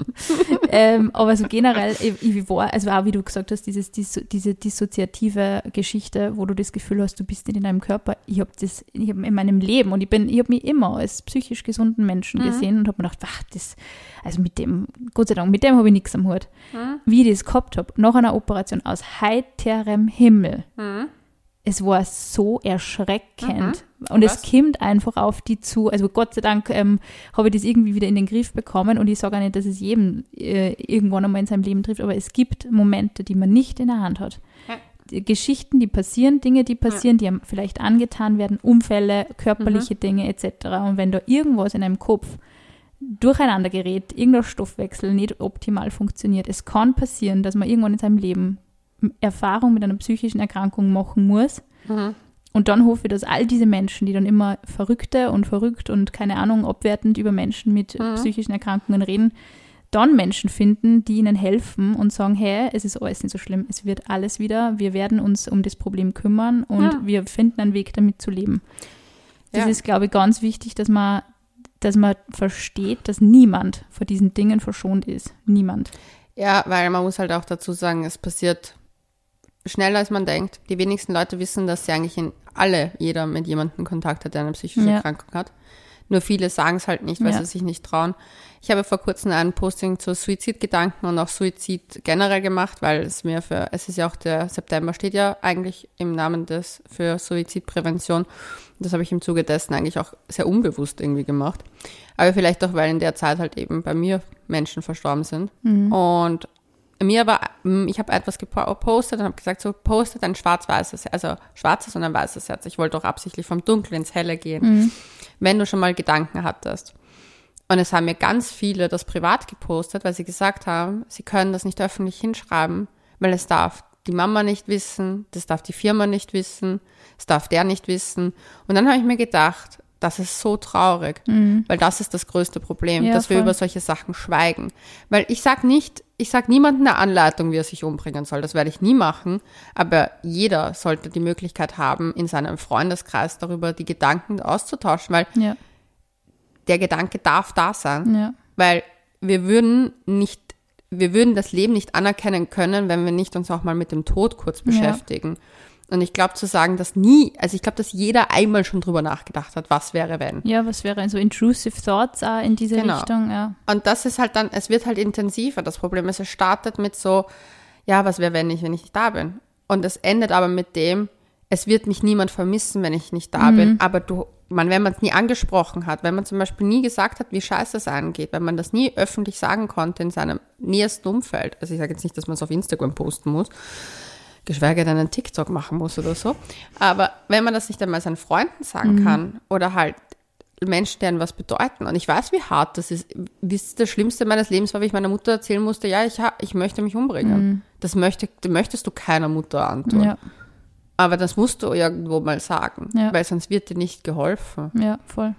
Und das ist halt das Nächste. Das ist halt, das ist so schwierig und das hat mir so wehgetan, das zu sehen. Und deswegen war ja auch dieser Beitrag in the making. Aber da siehst du wieder mal, wie wichtig diese Beiträge dann trotz allem sind. Aber wenn man sie in der Sekunde finde, hat man immer so das Gefühl, man schreibt es eher für sich selber. Also ich weiß nicht, wie es dir geht, aber es ist natürlich auch so ein bisschen selbst. Instagram ist schon so ein bisschen eine Selbsttherapie auch irgendwo, finde ich. So ein bisschen ein Tagebuch, ein bisschen ein schaut sie, habe jetzt mit dem gekämpft irgendwie und ja. das waren meine Gedanken. Oft fragt man ja dann auch gar nicht so, ähm, hey, wie seht ihr das? Sondern es ist mehr so dieses, ich teile das jetzt einfach mal, ich stehe das da mal raus und man erwartet mhm. dann gar nicht so viel und dann kommt so viel Response. Mhm. Und ja. ich finde, das ist immer so ein Zeichen dafür, über wie viele Themen, und ich sage ja immer Tabuthemen, schaden uns allen eigentlich immer mehr in jeglicher Hinsicht, wie das sie nützen. Sie nützen überhaupt nichts. Tabuthemen nützen absolut gar nichts. Nein, weil es bringt nichts. Weil ich, weil, was vor, weil vor zehn Jahren war es über die Periode reden, ein Tabuthema. ja. Jetzt sagen das Leute viel lockerer. Und was hat's gemacht? Es ändert nichts daran. Also das Ding ist, es ändert was halt in den Menschen. Man fühlt sich nicht mehr verkrampft als Frau. Ja. Das, aber es ändert in Wahrheit nichts jetzt, ob jemand, weißt du, ganz ehrlich, wer fühlt sich denn davon angegriffen? Und es ist ja weiterhin vorhanden. Das ist halt Ja. dieses Ding, gell? Also auch wenn Also wir so- das totschweigen, ist es trotzdem da. Ja, aber zum Beispiel junge Frauen haben jetzt die Möglichkeit, viel einfacher damit anzufangen zu reden. Ja. Na gut, Ja. kommen wir zu den Tipps. Wir kommen zu den Tipps. Ich bin schon sehr gespannt. Also, wir haben es eh, glaube ich, ein bisschen klar gemacht. Man soll sich über das Krankheitsbild auf jeden Fall informieren. Und zwar nicht über im Internet einmal angeben Borderline-Beziehung, weil da kommt nur Scheiße Vor allem raus. bei YouTube habe ich so ein bisschen das Gefühl. Ich weiß Ja. nicht, ob ich da so einen komischen Algorithmus laufen habe, aber ich habe da echt, ich habe einmal gesucht und immer nur gedacht, oh mein Gott. Na, aber da, ich muss sagen, ganz sagen, ich habe das manchmal das Gefühl, dass viele Ex-Partner und Partnerinnen Hm. einen mega Groll gegen diese Beziehung haben und einen mega Groll führen und Ja. dann einen, eine, eine, einen, also ich habe ja auch mal so Nachrichten von Ex, also wir waren ja schon mit jemandem zusammen, der auch Borderline hatte. Die Nachrichten, die ich von diesen Menschen bekomme, sind die verletzendsten, die ich jemals gelesen habe. Ja, und man merkt ja immer, es ist gar nicht an die adressiert. Es ist einfach so, man, irgendwie spürt man das, finde ich, wenn die Person so ein Kalkül hat, wenn sie das verfasst, oder? Ja. Und sogar wenn es Psychologen oder Psychologinnen sind, die Beiträge in Büchern schreiben, wo ich mir denke, hey, bis jetzt war das Buch eigentlich super und irgendwie jetzt wird es Menschen verachten. Und das finde ich dann problematisch, weil diese Menschen eigentlich Helfen sollen. eigentlich helfen sollen und eigentlich so ein bisschen medizinischen Touch ja auch haben oder medizinische Ausbildungen womöglich und dann wird es Menschen verachten. Und denke ich mir mal, was ist da vorgefallen? Ja, oft sind es ja persönliche Sachen, die die Menschen das haben. Also das sind halt, ja, wie jeder. Du, ich kann keine Wassermänner laden. ich habe ein astrologisches Problem. Ist, aber ich date sie trotzdem. genau. wenn ich sie sehe. Je, jeder hat so seine Erfahrungen gemacht. Sofort. Nein, aber informieren ist wichtig, aber sich halt wirklich breit aufschlagende Informationen. Auch am besten vielleicht zusammen mit der Person, wenn sie einem das sagt. Hey, ich habe Borderline, zu sagen, hey, wie kann ich mich informieren? Was, wie würdest du es beschreiben bei dir? Weil wenn es um die Person geht, wie ich gesagt habe, Spektrum ist riesig, jeder Mensch ist anders, die Ja. Facetten. Man Von muss vorn bis sein. ja, Ja. und am, am besten, weil nicht mit der Annahme eingehen, oh Gott, die hat ein Drogenproblem. Mhm. Die ist sicher alkoholabhängig, boah, die rast sicher. Oder das ist alles. So, Das ist echt arg, gell? da geht's irgendwie los. Man denkt Ja. dann, ähm, auch wenn, ich finde auch, wenn wer sagt, ähm, ja, ich habe Depress mit Depressionen zu kämpfen, du kannst jahrelang eine Ruhe haben von dem Thema und dann kommt's halt wieder mal. Ja. Oder du hast einfach durchgehend Ja. Depressionen. Es ist so unterschiedlich. ja, also am besten mit der Person, aber halt sehr trotzdem informieren. Einfach damit man weiß, was es ist. Dann lernen, man soll mal lernen, seine Grenzen zu ziehen und auch diese nicht aufzugeben, nämlich um Co-Abhängigkeit zu vermeiden. Und das habe ich kurz vorhin angeschnitten, weil mir oft aufgefallen ist, dass viele Menschen ihre Grenzen zwar, ja, sagen, nicht wirklich einhalten und dann aber total auszucken, weil ihre Grenzen nicht eingehalten worden sind. Inkongruentes Verhalten nennt man das, habe ich schon gelernt. Super. Ich wollte heute extra nicht zu was- Fachsprache Was anderes tut, was man eigentlich, ähm, wo- wovon man eigentlich sagt, ähm, Ja, man sagt A, mach B. ja, und das Ding ist, man muss auch Grenzen setzen, was sind meine Gefühle und was sind die Gefühle des anderen. Mhm. Und nur weil der Mensch mit Borderline vielleicht gerade voll den Wutanfall hat oder voll traurig ist, muss das, es, es schwappt manchmal über. Das Das steckt kann, an, gell? ja, es kann, äh, Gefühle sind ansteckend, es Ja. wie Genen. Und weil manchmal kommt es zum Beispiel, was mir aufgefallen ist, ich spiegel uroft das tiefe Innere von meinem Gegenüber. Ich spüre, was mein tiefes Gegenüber in Wahrheit empfindet und spiegel das. Und dann reflektiert das sozusagen und dann kann der andere das erst auf, auf wirklich ausleben. Ja. Und das ist mir schon sehr oft aufgefallen, Wow. vor allem auf Partys, dass ich immer genau weiß, wer die Person ist, die eigentlich in Wahrheit nicht gut drauf ist. Und das zieht mich so runter, it drains me out. Like, Echt? really, das ist total Oh grad. So eine, ich sag so Das klingt Witchcraft. richtig anstrengend, wirklich. Es klingt nach einer richtig anstrengenden äh, Geschichte. Ja, aber da muss man halt eben für den Partner sagen, okay, das sind meine Gefühle Mhm. und auch sich, ich glaube, man muss auch selber, und da nehme ich, glaube ich, sehr viel vorweg, eine sehr mentale Stärke beweisen. Und deswegen sage ich auch dann gleich, holt euch Hilfe. Mhm. Holt euch einfach Hilfe. Ich weiß, vielleicht geht, da, geht der Mensch mit Borderline, mit der Borderline-Persönlichkeitsstörung in Therapie vielleicht nicht. Man sollte sich vielleicht trotzdem mal einfach auch selber für sich ein bisschen was rausholen und Ja. sich ein bisschen da Hilfe suchen, wenn man nicht weiter weiß. Bilden auch ein bisschen. Bilden und zum Therapeuten gehen ist keine Schande, vor allem wenn es um eine Beziehung ist, die einem was wert ist, Ja. kann man ja auch sagen, hey, vielleicht gehen wir zusammen zu jemandem, der sich darauf spezialisiert hat und uns da helfen kann oder vielleicht finden wir eine Lösung. Voll, damit man so Werkzeuge erlernt, wie man mit gewissen Dingen dann umgeht. Ja. Ja, und auf jeden Fall halt gemeinsam auch mit dem Partner gewisse Aktionen reflektieren und nachbesprechen, beziehungsweise sich zum Beispiel, wir nehmen die Situation mit, ähm, ich nehme ein praktisches Beispiel aus meinem Leben, versuche es gerade zu finden, äh, irgendein, ja zum Beispiel, ich habe extreme Verlassenheitsängste ja gehabt und manchmal kommen die immer wieder hoch. In meiner letzten Beziehung war es auch so. Der ist auf Tour gegangen und ich hatte, ich habe einfach das Gefühl gehabt, okay, der liebt mich jetzt dann nicht mehr. Der ist dann Mhm. weg, das Ding. Und ich habe, ich wusste auch, dass der bei seiner, seiner Musikkollegin eben schlafen wird, etc. Im Endeffekt vielleicht waren das die ersten, ja, wurscht. Egal. Auf jeden Fall, Gehen wir mal davon aus, dass es nicht so war. ja, wurscht. Ähm, auf jeden Fall, ich hatte echt so irrationale Fantasien. Also alles und nichts. Und ich war schon wieder auf Huh. Aber ich habe sie halt klar geäußert. Aber weil ich halt auch gelernt habe in der vorherigen Beziehung, ich muss klar meine Sachen äußern. Und mein vorheriger Partner ist leider nie darauf eingegangen. Aber dieser Partner ist darauf eingegangen und hat gesagt so, weißt du was, ich komme an, dann schicke ich dir gleich, machen wir ein FaceTime, dann reden wir in Ruhe. Und das hat mich voll runtergeholt. Und das heißt, im Nachhinein habe ich dann halt nochmal mit ihm drüber gesprochen, habe gesagt, hey, es tut mir so leid, dass ich das so einen Film habe schieben lassen. Und danke dir vielmals dafür, dass du das so aufgefangen hast. Und er hat gesagt, weißt du was, ich wünsche mir nur, dass du früher Bescheid sagst. Und natürlich versuche ich das dann einzuarbeiten. Aber das heißt, das ist ein, ein- das ist ein, wie ich gesagt habe, Kommunikation. Und natürlich klappt es nicht immer. Ja. Aber ja, gibt halt, man muss halt so Situationen sehr verbal auch lösen. Also Ja. ruhig bleiben, ähm, einfach auch die Nerven behalten und Optionen liefern und auch irgendwie immer rückbestätigen. Auch wenn ich jetzt gehe, ich hab dich lieb. Ja. Irgendwie so. Ähm, man muss eben auch klar im Sein, also im Tun und Handeln sein. Also das ist sehr wichtig. Also auch wirklich, es liegt nicht daran, dass man für sich selber einfach Klarheit schafft dadurch, sondern weil sich eine Borderline-Persönlichkeitsstörung ist ja auch eine, oft auch eine Identitätsstörung. Das heißt, diese Menschen passen sich auch oft ihren Gegenüber an. Also sind oft sehr ja, nehmen auch die Persönlichkeitszüge oft von der anderen Person an. Das heißt, wenn jemand sehr stabil ist in seinen Dings, kann das sehr positiv sich übertragen auf jemanden mit Mhm. ja, voll. Borderline. Ja. Und das ermöglicht Orientierung. Deswegen ist auch die Bindung zum Therapeuten so wichtig. Ah. Ja. Das Also das heißt, stabiles Umfeld, ähm, stabilen Partner, Partnerin zu suchen, ist generell nicht verkehrt ähm, Ist aus verkehrt. Sicht des Borderliners oder generell nicht, ja. ja, aber man kann auch beide zusammen darin arbeiten. Ja. Also ich sage immer, es gibt immer einen Weg. Ja, Man muss ihn nur finden. Nur weil es bis jetzt nicht stabil ist, heißt nicht, dass es nicht stabil werden kann. das stimmt.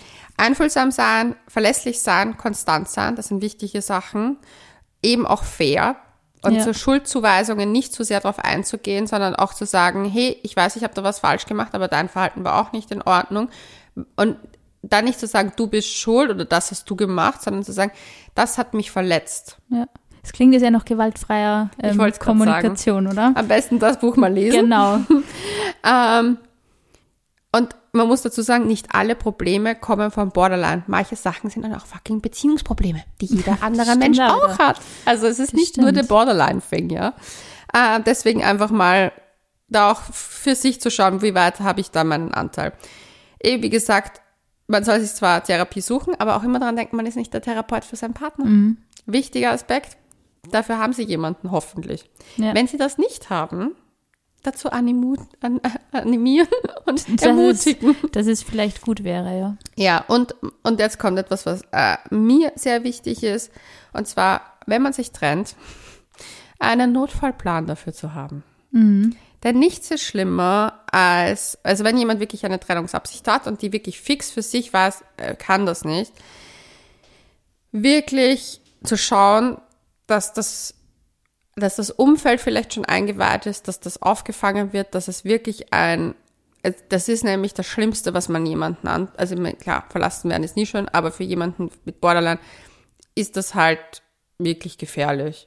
Also ich sage auch so, ich glaube, die meisten Menschen, die ich kenne mit Suizidversuchen und wo Suizid begangen worden ist, kamen aus einer Verlassenheit. Also es kam aus der, aus der Beziehungstrennung.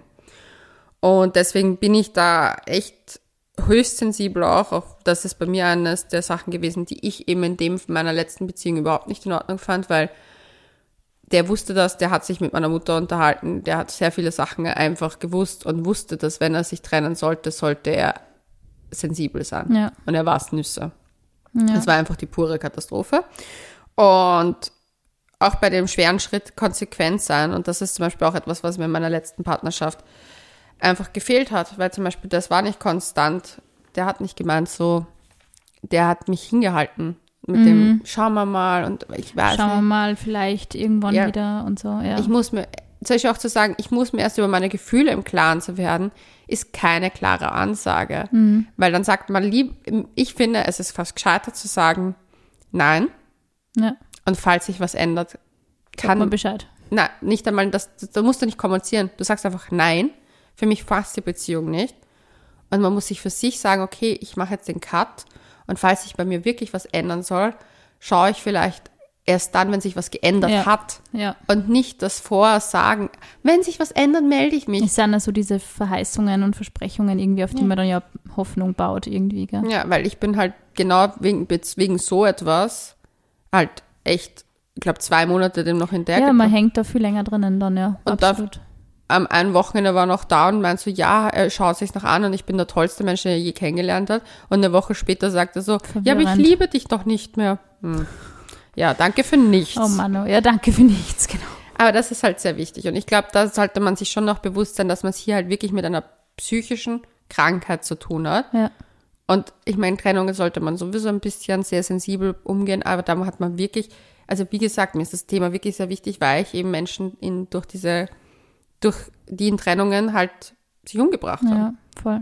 Und das ist einfach nicht schön. Und auch Suizidversuche ist nicht schön für Man hat da keinen. Verantwortung auf alle Fälle. Ja. Aber generell finde ich, dass die Tipps auch in jeder Beziehung ganz gute Tipps sind. Kann man sich auf alle Fälle mal aufschreiben. Ja. Äh, Sensibel sein ist immer ein guter Das Tipp. ist immer ein guter Tipp, auf alle Fälle. Äh, wir haben ja nur einige Fragen aus unserer Community bekommen. Und zwar I auf try to make unserem, it short. genau auf unserem Account couchgeflüster.vienna. Und da haben wir so ein bisschen die wichtigsten zusammengefasst. Mhm. Frage Nummer eins. Ist eine langjährige Beziehung möglich? Alles ist möglich. Alles ist möglich. Ja, mit Arbeiten. Aber bekannt sind sie für kurzweilige, aber ich werde euch beweisen, ich werde noch die längste Beziehung Leonie führen. wird das beweisen und ich weiß, sie schafft es. Warst du in einer Beziehung manipulativ? Wenn ja, bewusst oder unbewusst? Ich glaube, jeder Mensch ist manipulativ. Es ist nämlich etwas, was wir glauben immer nicht zu sein, aber wir sind es alle, weil wir alle immer auf unsere eigenen kleinen Sachen versuchen, unsere kleinen Wege zu finden. Ich glaube, dass unbewusst ist jeder manipulativ. Ich wollte gerade sagen, ich finde, ähm, Ich glaube, jeder Mensch ist mani hat manipulative Strategien. Ja. Ein Kleinkind hat Ja. manipulative Strategien. ja sicher, weil sonst kriegst du nicht Also, deine Süßigkeiten. Und ich finde, es ist immer so ein bisschen negativ konnotiert, natürlich jetzt in einem anderen Kontext, aber Oh. generell ist manipulieren, wir manipulieren auch jemanden, wenn man, keine Lächeln. Ahnung, bei der Ka Kassiererin oder beim Kassier oder beim Kellner irgendwo freundlich sind und genau wissen, der Typ ist eigentlich total äh, arrogant und scheiße, aber wir wollen trotzdem unser, unser Getränk irgendwie jetzt haben und sind trotzdem extra nice, Ja. manipulieren wir auch. Ja. Ja, und ich muss sagen, unbewusst ja, bewusst teilweise auch, aber halt aus einem anderen. Es ist schwierig zu beschreiben und ich war es definitiv in Beziehungen, aber es war zum Beispiel bei meiner Ex-Ex-Beziehung definitiv ein Problem. Aber das, das, ich konnte das nicht steuern, weil das war Teil des, der Symptomatik. Ja. Ich konnte es in dem, Bewu- in dem Moment, war es mir nicht bewusst. Im Nachhinein habe ich mir teilweise gedacht, so, es war total manipulativ und nicht in Ordnung. Aber ich konnte es in dem Moment, was wie gesagt keine bewusste Handlung. Ja. Ich habe es nicht. Ich habe schon gewusst, dass wenn ich was tue, dann bekomme ich das, aber ich war voll in meinem Film drinnen. Ja. Also ich konnte, also ich konnte da nicht raus. Ich konnte noch nicht anders denken, sage ich so. ja, voll. Guter Satz. Ja. Wie gehst du mit Verlustangst um? Ganz gut, weil ich habe keinen Menschen. in meinem Leben. Ja, aber ich finde, also das sage ich jetzt aus, aus, aus Sicht deiner Freundin, die die ja jetzt auch schon einige Jahre kennt. Ich finde, am Anfang, wie wir uns kennengelernt haben, hast du das noch ganz anders gehandelt wie jetzt. Also jetzt, ähm, ich finde, du bist durch die Trennung extrem souverän durchspaziert. So hat es zumindest auf mich gewirkt. Du warst schon fertig teilweise. Aber Ja. ich weiß, es ist für die natürlich, man hat das immer ganz anders ähm, in seinem Kopf dann ablaufen. Aber ich, ich habe mir gedacht, also ich finde, sie macht das erstaunlich gut. Ja, aber ich glaube, weil ich auch einfach mich einfach so in die Hacken reingehauen habe. Ja. Aber ich, das Ding ist zum Beispiel, die Trennung war das erste Mal, dass ich in meinem Leben wieder Suizidgedanken hatte. Mhm. Und zwar vor allem im, im, im Jänner herum, Februar. Mhm. Am Anfang war ich noch so bis November, gut, also im September ist geändert circa. Und im November bis dahin habe ich ja noch geglaubt, es wird noch was. Mhm. Und danach war so erstmal das erste Fuck. Und Ja. dann kam dieses, im Jänner war es so scheiße. Und dann ging es einmal eine rauf, aber das war auch mein Geburtstag. Das war auch ganz gut, weil es ist meine Depression. Also ich habe immer so Jänner, Februar eine Depression Ja. und dann habe ich eine immer im Juni. Und genau zu dem Zeitpunkt ging es mir auch richtig scheiße. Aber ich bin dann auch drauf gekommen, wie gesagt, jetzt, er hat mein Wertesystem, kann er mir nicht nehmen. Voll gute Erkenntnisse. Und ja, ich glaube, man wird einfach, ich weiß nicht, ich, ich habe halt schon so viel Scheißbeziehungen durchgemacht. Ich glaube, irgendwann mal. Und die war ja nicht scheiße, das war halt nur das, wie das Ende, wie das Erfahrung aus. heute, ja. Ja, Schlimme Erfahrung die dann. Beziehung an sich selber war ja voll schön und das war eigentlich eine der schönsten Erlebnisse in meinem Leben. Aber das ist auch gute, eine gute Erkenntnis, dass du dann das auch mitnehmen kannst für dich, auch wenn, Mhm. wenn gewisse Aspekte halt nicht schön waren. Aber es ist ja nicht nur, ähm, es ist ja nicht immer nur schwarz-weiß. Es ist ja, Ja. oft irgendwie so, man kann das Gute mitnehmen und auch sagen, okay, das andere, aus dem lerne ich. Ja, vor allem, ich meine, ich kann in keinen Menschen reinschauen und egal, ob ich Verlassenheitsängste habe oder nicht, ich hätte nicht erkennen können, ob er mich bescheißt oder nicht. Das ja, kann absolut. man nicht. Ja, das kommt dazu. Du hast halt äh, gewisse Dinge in einer Beziehung einfach nie hundertprozentig im Griff. Ja, und das, ja. Aber ja, Verlassenheitsangst, ja. Ich spreche es offen an, wenn ich das Gefühl habe, dass ich diese Ängste. Ich glaub ich spreche gut, ja. sprech oft an. Das ist, Ja. das wäre meine Antwort. Ich glaube, dass das so ein bisschen das Ding ist, wie man es los wird, ehrlich gesagt. Also zumindest habe ich die Erfahrung damit gemacht. Meine, natürlich jetzt als nicht Ja. Borderlinerin, aber ähm, du es hast ist ja schon gut. Eifersuchtsprobleme. genau, aber das ist ja irgendwo das Ähnliche. Also ähnlich Also einfach Kontrolle. Angst vor Verlassen, genau, und Kontrolle, ja. Ja, und ich glaube, wenn man es anspricht, ehrlich ist, manchmal eben auch Humor. Ja, wenn man den, wenn man das, ich sag mal, den, den großen rosa Elefanten im Raum einfach benennt und ihm einen Ja. Namen gibt und sagt, ähm, ich fühle das jetzt gerade und Ja. ich weiß, es ist vielleicht, du siehst es vielleicht anders, aber es ist halt, es ist halt vorhanden, Ja. kann die Person einfach sehr darauf einstellen und dann, also bei mir ist es irgendwann verpufft. Ja. Puff, puff. Puff. Tipps bei Wutepisoden. Ich habe die noch nie richtig wütend erlebt, aber ich glaube, ich bin da froh drum. Oh ja. Ich glaube, es gibt selten Leute, die mich, also meine Mutter, heute sogar. Heute? Aber da war ich eher sehr grumpy. Ich habe meine Tage bekommen.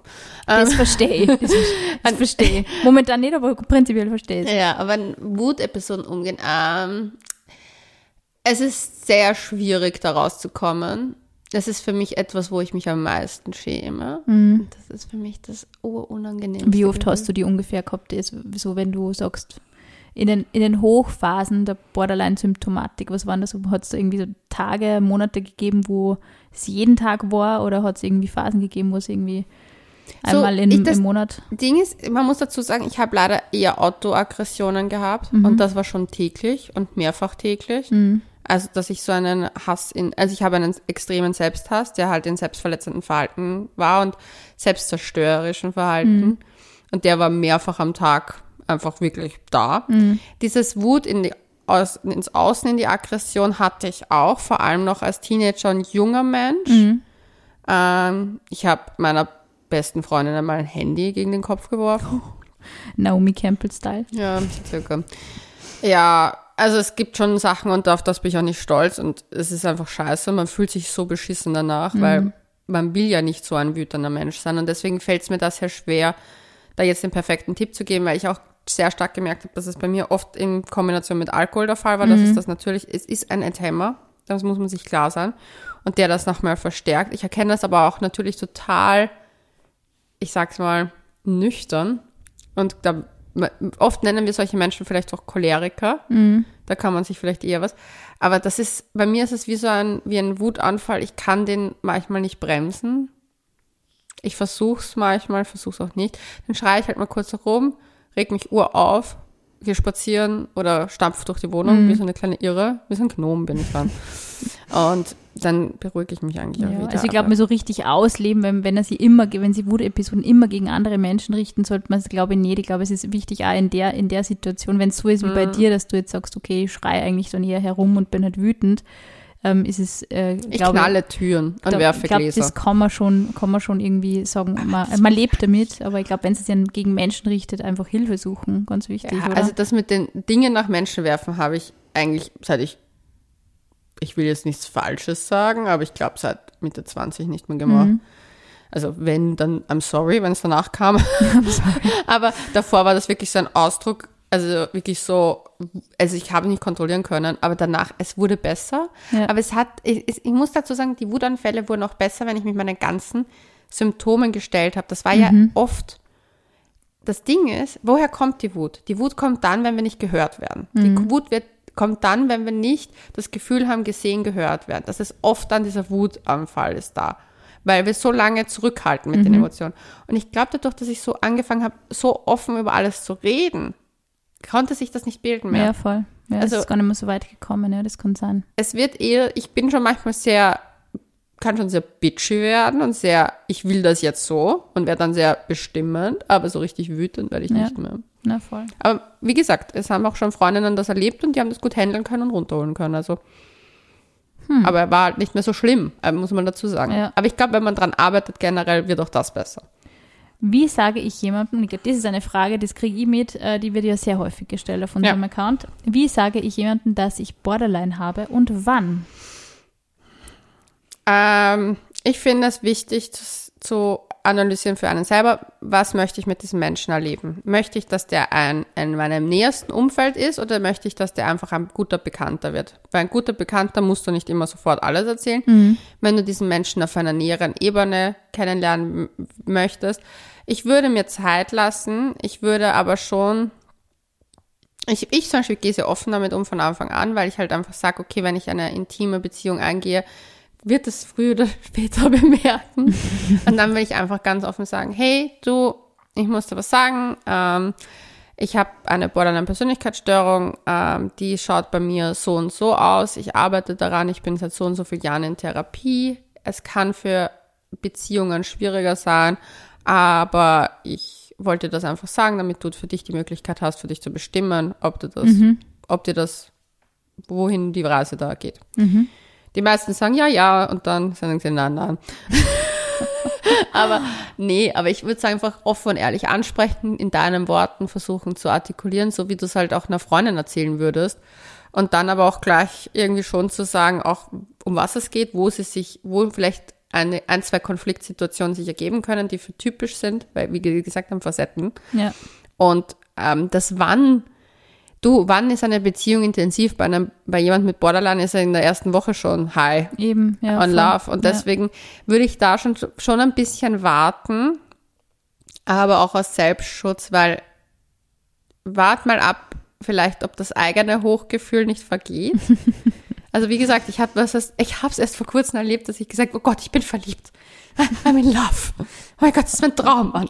Again, I found Schon it. wieder. I found one. Und dann so, nein, doch nicht. Am Ende des Abends hätte ich ihm dazwischen, Am Ende des Abends, finde ich geil. hätte ich ihm dazwischen gesagt, dass ich Borderline Wäre es irgendwie komisch gewesen, ja. Ja, aber I felt it. Also ich würde, ich mache das so meistens bei dem dritten Date, fünften Date. Wenn man sie schon ein bisschen näher kennt oder kennenlernt und irgendwie schon so ein bisschen über intimere Details auch vielleicht Bei spricht, mir ist oder? es halt so schwierig, weil es online steht. Ich meine, das ist meine Caption auf Bei Instagram. dir, ja. Es ist also es ist halt wirklich schwierig. Wann soll ich, wann, wie soll ich das verheimlichen? Ja, Aber ich sag halt mal so, wenn ich es jetzt nicht hätte, würde ich halt so fünftes Date vielleicht, halt, wo schon Kontakt ist, aber halt eher so mal hindroppen. ja. Das ist das gleiche wie, zum Beispiel, wie, wie würde man sagen, wenn von jemandem wer verstorben ist vor kurzem? Ja, voll. Finde ich auch voll schwierig, weil ich denke mal so, also beim ist ersten Date, beim ersten, zweiten Date würde ich das halt jetzt nicht unbedingt gleich drüber hängen. Aber ich, ich finde, es ist gut, immer alle Infos zu haben. Aber ich hatte mal ein Date mit einem, jemandem, der Borderline hat. Oh, das ist so lustig. Es war so an einer Wellenlänge. Aber Was ist draus geboren? Nichts, aber das hat auch gepasst, dass nichts was geworden ist. Aber es war so, da habe ich mir gedacht, so, wir wussten von beide voneinander, dass wir Borderline haben. Und es war einfach voll Lustig. lustig, weil wir total in Love waren. Und das war so nett. Ich habe mich so gefreut, weil jemand, weißt du, ich habe mir gedacht, wow, endlich mal den Sparkle, den ich immer habe. so, so, ui. Aber das schreiben wahrscheinlich nicht sehr viele Männer auf Tinder und auf Instagram in ihre Bios, oder? Nein, aber der Mann hat mich über Instagram eigentlich Ah, okay. mehr, weil über das haben wir dann Ah, connected sind und so. Okay. Aber ja, aber ja, ich sag halt mal so, auch eine Menschenkenntnis zu haben, okay, ist der, wie geht der generell mit psychischen Sachen Finde ich auch wichtig, ja, das finde ich immer so sehr, ähm, wie wenn du wem sagst, ich bin Influencerin. Ja, Wie reagiert die Person, finde ich auch immer sehr aufschlussreich, jetzt einmal auf die andere Seite ähm, gesehen. Also wie, Mhm. Ja. wie mächtig mit wem zusammen seid, ihr sagt, pff, so ein Ja. Scheiß. Das finde ich auch ganz wichtig. Also die, die Reaktion sagt natürlich auch einiges über die Person aus. Ja. Nächste Frage, wie kann ich dazu stehen, äh, wenn ich Mist gebaut habe? Habe Partner schon gegaslightet zum Beispiel oder so, wenn man das Gefühl hat. ich sage, Kommunikation ist der Schlüssel, ehrlich ansprechen, zu sagen, hey du, ich habe da Scheiße gebaut, ich habe dich da was, Fal was Falsches gesagt, weil ich mich geschämt habe. Und ich muss ehrlich sagen, Schuld und Scham sind einer der meisten Gründe, warum Menschen etwas verheimlichen, was mhm. nicht tun oder halt so versuchen, man zu manipulieren. Mhm. Und sich von dem zu befreien, ist eines der schönsten Gefühle, ja. weil wir müssen uns für nichts schämen. Wir sind Menschen. Wir sind nicht da auf dieser Scheißwelt, um perfekt zu sein. Mhm. Und natürlich ist es scheiße und im ersten Moment wird dein Partner vielleicht schei wirklich scheiß angefressen sein. Aber ich glaube, wenn man ehrlich ist, kann man auf einer nächsten Ebene weiterarbeiten und mhm. sagen, hey, das war so, wie können wir das das nächste Mal vermeiden? Was ist mein Anteil da? Was ist dein Anteil da? Wie können wir weiterschauen? Also wirklich einfach offen und ehrlich reden. Und ich meine, ich habe so viel Scheiße in meinem Leben gebaut, ich, deswegen sage ich auch so oft, Entschuldigung, oh mein Gott, das tut mir so leid. Ich glaube, das ist der häufigste Satz, den aus meinem Mund kommt in einer Beziehung. Ich, ich sage das auch, wenn ich im Weg stehe und ich stehe ständig im Weg, weil ich einfach überall immer bin. Ähm, aber ja, das ist halt etwas, wo ich halt gelernt habe, ich versuche dann auch ehrlich den Menschen zur Seite zu nehmen. Ist mir letztens nämlich aufgefallen, in einer Situation mit einem Ex-Freund von mir. Mhm. Weil ich habe mit meinem Ex-Ex-Freund eine sehr interessante Begegnung wieder gehabt. Wir haben uns getroffen. Warte mal, Ex-Ex-Freund? Ja. Ah. Ja, ja. Und wir haben waren auch gemeinsam auf ein Konzert und es gab eine Situation, die mir nicht getaugt hat und ich habe ihm mein Getränk übers Gesicht geschüttet. Leonie, das weiß ich noch gar nicht. Das war es vor ein paar Monaten.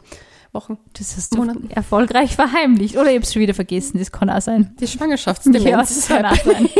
Wie gesagt, ich mache da keinen Vorwurf. Es kann sein, dass man es wahrscheinlich schon fünfmal erzählt.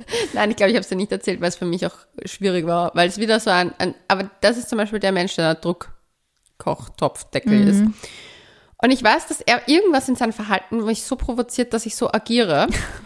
Aber ich bin dann weggegangen und ich habe dann auch eine sehr liebe Freundin bei mir gehabt, die mich doch ein bisschen beruhigt hat. Und die, dann habe ich gesagt, okay, weißt du was, ich entschuldige mich, ich kaufe ihm ein neues Bier. It's all good. Bin hingegangen, habe gesagt, es tut mir aufrichtig leid, es war scheiße, wie ich mich verhalten habe gerade. Es hat mich sehr gestört, wir können später drüber reden. Hier ist ein neues Bier.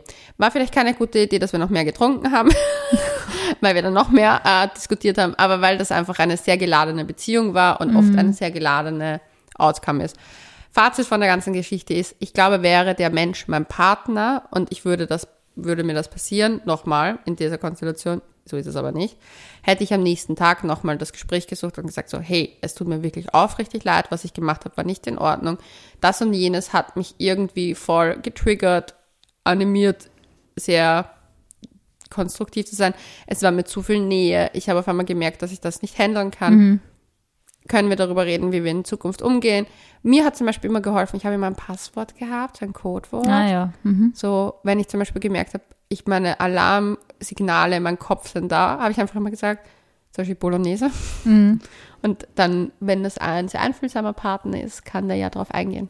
Ja, passend zur nächsten Frage, Leonie. Mhm. Inwieweit kann ich von meinem Partner, meiner Partnerin verlangen, dass er oder sie meine Trigger kennt und darauf Rücksicht nimmt? Ich finde, man kann sehr wohl verlangen, dass jemand seine Trigger nicht absichtlich ja, zündet. Das ist wohl das Mindeste. ja, also zum Beispiel, wie gesagt, Ex-Ex-Partner, mit dem das eben immer so eskaliert, das ist das typische Beispiel von, der kennt den Trigger, ich habe Angst verlassen zu werden. Der ist gegangen und hat sich einfach eine Woche lang nicht bei mir gemeldet und mir nicht zurückgeschrieben. Das, das heißt, der hat den Trigger nicht nur unabsichtlich gedrückt, sondern immer wieder gerne drauf gedrückt. Ja, der ist, der ist, hat drauf, ich weiß nicht. Herumgetanzt. Ein, ja, ein Jump-Style-Konzert veranstaltet. Aber ja, er konnte halt auch nicht. Das Ding ist, ich sag ja, es gibt ja immer Gegenspieler, die halt genau das Pendant zu einem sind. Ja. Weil der hat das gebraucht, dass ihn jemand sehr, sehr liebt. Ja. Beide, das wollte er aus dir rauskitzeln, ja. Ja, und das ist halt so. Dann ist es eine sehr schlechte Symbiose. Aber aber ja auf jeden Fall ein Mensch sollte deine Trigger nicht absichtlich befeuern. Wenn es tut, einfach das ansprechen und wenn man merkt, okay, der macht das trotzdem immer wieder, weil das ist normal, dass ein Partner Rücksicht nimmt. Ja. Wir müssen uns, also wir müssen uns nicht für andere Menschen, also natürlich sollte man an seinen Sachen arbeiten, aber jeder Mensch in einer Beziehung hat Probleme. Absolut. Und, und Themen, die halt wirklich provozieren oder aufregen ja. oder traurig machen. Ja, ja oder halt Voll. einfach stören und dann muss das nicht der andere dauernd machen. Ja. Also zum Beispiel, so. wenn jemanden der stört, dass, ich weiß nicht, blöde blödes Beispiel, aber es zucken ja Menschen schon aus wegen der depperten Zahnpasta. Und wenn dann einer das absichtlich die ganze Zeit nochmal, wenn man es unabsichtlich passiert, ja, es sind halt keine kleine Dinge, aber halt Ja. bei so Gefühlssachen wäre ich, ich, ich zum Beispiel in einer Partnerschaft gehe nicht extra noch hin und denke mir so, okay, was würde, Was kann ich jetzt noch Rücksichtsloses machen, damit die Person so und so. Ja. Ja, ja, voll. ja, weißt du, wie ich meine? Ja. I know. Leonie, vielen, vielen Dank für Boah. diese super spannende, boah, super Folge. spannende Folge. Ich glaube, du trinkst jetzt einmal ein Wasser. Aber es waren echt super viele Infos drinnen, die äh, ich natürlich noch nicht gewusst habe und die ich extrem spannend finde.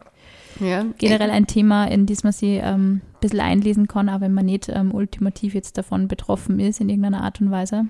Ich glaube, wir können alle von, ich mache ja ein Praktikum, das ähm, wir betreue psychisch kranke Menschen.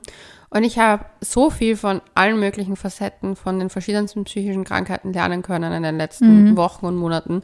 Und ich glaube, dass wir da alle was mitnehmen können. Und ich glaube, dass dieses, diese Angst auch davor wegkommen würde, wenn wir offen über die Sachen reden, weil, wie ich gesagt habe, es fühlen sich ja viele verbunden mit diesen, mit dieser Borderline-Erkrankung, weil Ja, man fühlt sich, also äh, das merke ich ja immer wieder, die Leute fühlen sich schon irgendwo so ein bisschen angesprochen auch in Ja. irgendeiner Art und Weise. Entweder weil sie selber aktiv ähm, als Person Erfahrung gemacht haben oder weil sie wen kennen.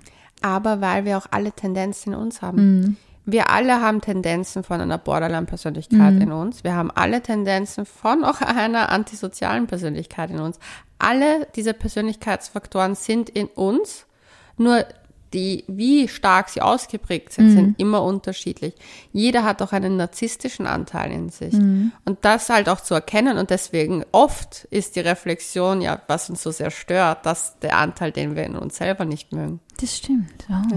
Ein weiser Schlusssatz, mit dem wir diese Folge jetzt beenden werden. Wenn ihr nur irgendwelche Fragen habt, beziehungsweise ähm, Anstöße, Denkanstöße oder ich Geschichten. sagen, wir anstehen. Anstöße, anstößig.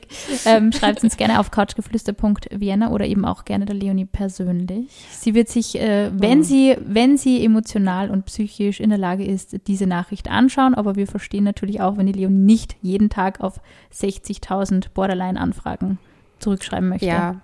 Vor allem macht das, wenn dann textmäßig und nicht Sprachnachrichten, weil das ist etwas, Generell bitte keine Sprachnachrichten. Ja. Es ist echt schwierig, die immer alle anzuhören.